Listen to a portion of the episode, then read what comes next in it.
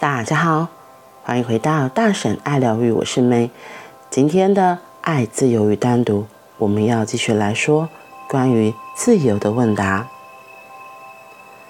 社区之间将密切的互助互赖，分享意见与交流技术，没有像国家主义与狂热那种占据的心态，既不会有什么事情可以狂热的，也没有国家存在的理由。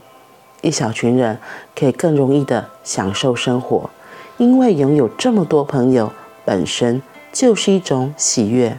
在今天的大城市，你们住在同一栋建筑物里，可是你不认识你的邻居。一栋建筑物可以住一千人，对彼此来说，他们却是完全陌生的人。人们住在人群之中，但单独的。过自个儿的生活。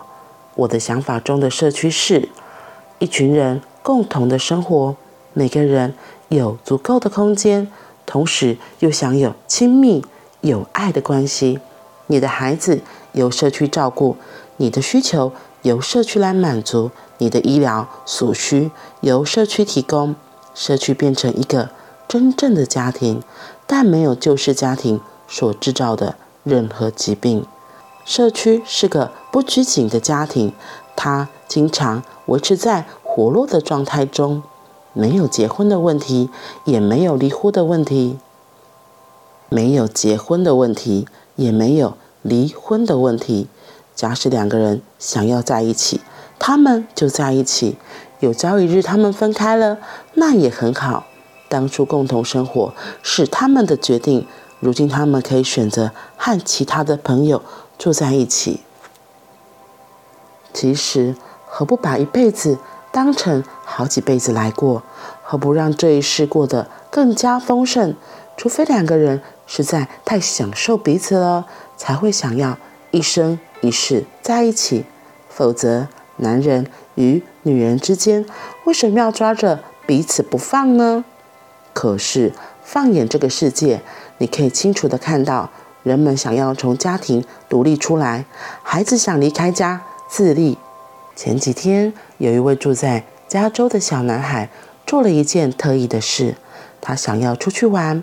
这没有什么，本来就应该让孩子出去玩，但是他的爸妈坚持不可以，不要出去，在屋里玩就好。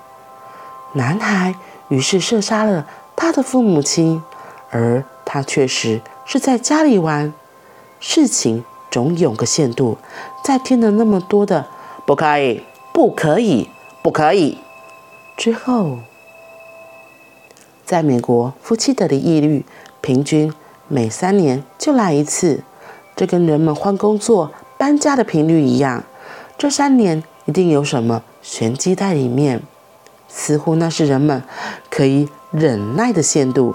超过三年就难以忍受，所以人们要换配偶、换工作、换地方住。在社区里就不需要这么大费周章，你随时要分手都没有问题，而你们还是可以继续当朋友。因为谁知道呢？两年之后，或许你又会爱上同一个人。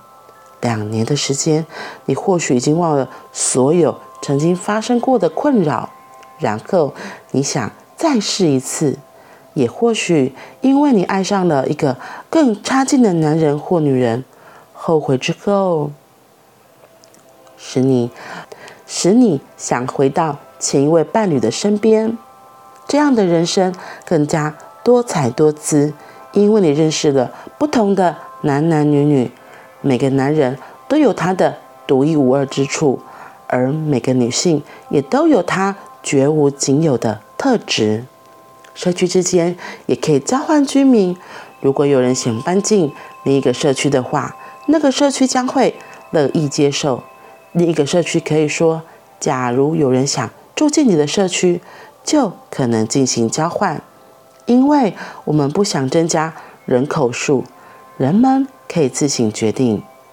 你可以去为自己做广告，或许某个女人会喜欢上你。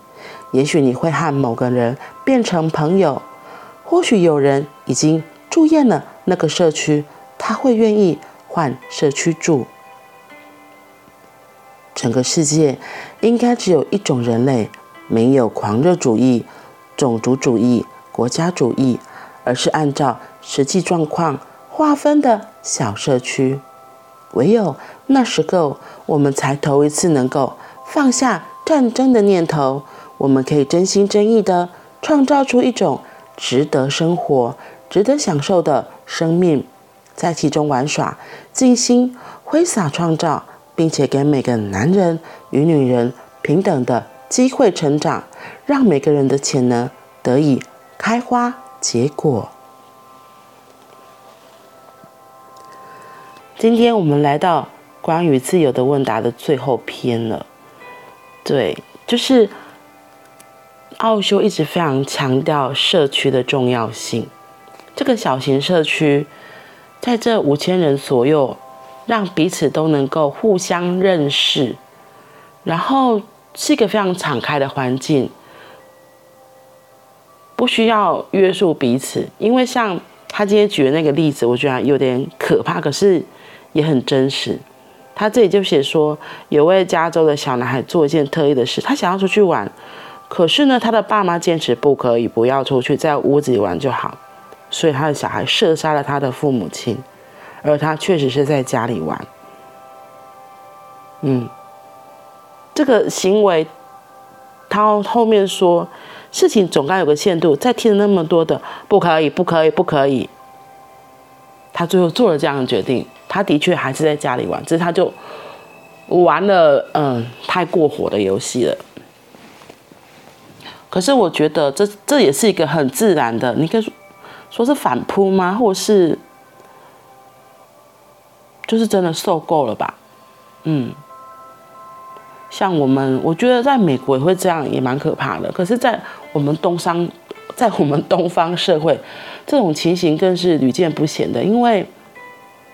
你看到，从我们从小学的教育就是这样，填鸭式的教育，然后以至于像后来要小孩发表意见的时候，每次问老师上课问同学有没有问题呀、啊？哎，大家都没给他唱呢啊，真的是没问题吗？我觉得是因为我们从小就是被禁止说话说话，然后不可以表达，你讲话太吵就被老师记上一点，然后扣点扣章。对，像我女儿就是扣点扣章高手，他就是太活泼，然后会想要表达自己很多的意见。这对很多老师来说，现在老师还比较好一点，他可能会觉得哦，这样很好，就有人会举手发问，你知道吗？哎，其实老师最怕冷场嘛，可是大家都不讲话，不讲话真的就是没意见，心中没有声音吗？不是诶，很多其实都嘛是因为从小就被教导，你那俩无耳无嘴。所以就不可以讲话嘛，不可以表达，从小就被压抑，然后不小心表达还会骂说，大人在讲话，小孩插什么嘴，就类似这种。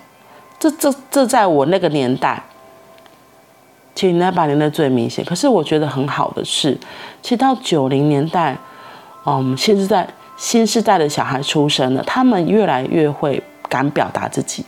我觉得这也可能是跟东西方的文化交流越来越。频繁，大家越来越开放了。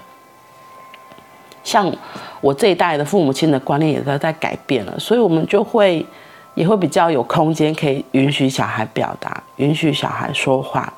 所以后面小孩他可能就比较敢尝试表达。不过这其实还是少数，因为你你去看，大部分的小孩是都是外公威。他真的不想讲话吗？我觉得一有可能是他真的没意见。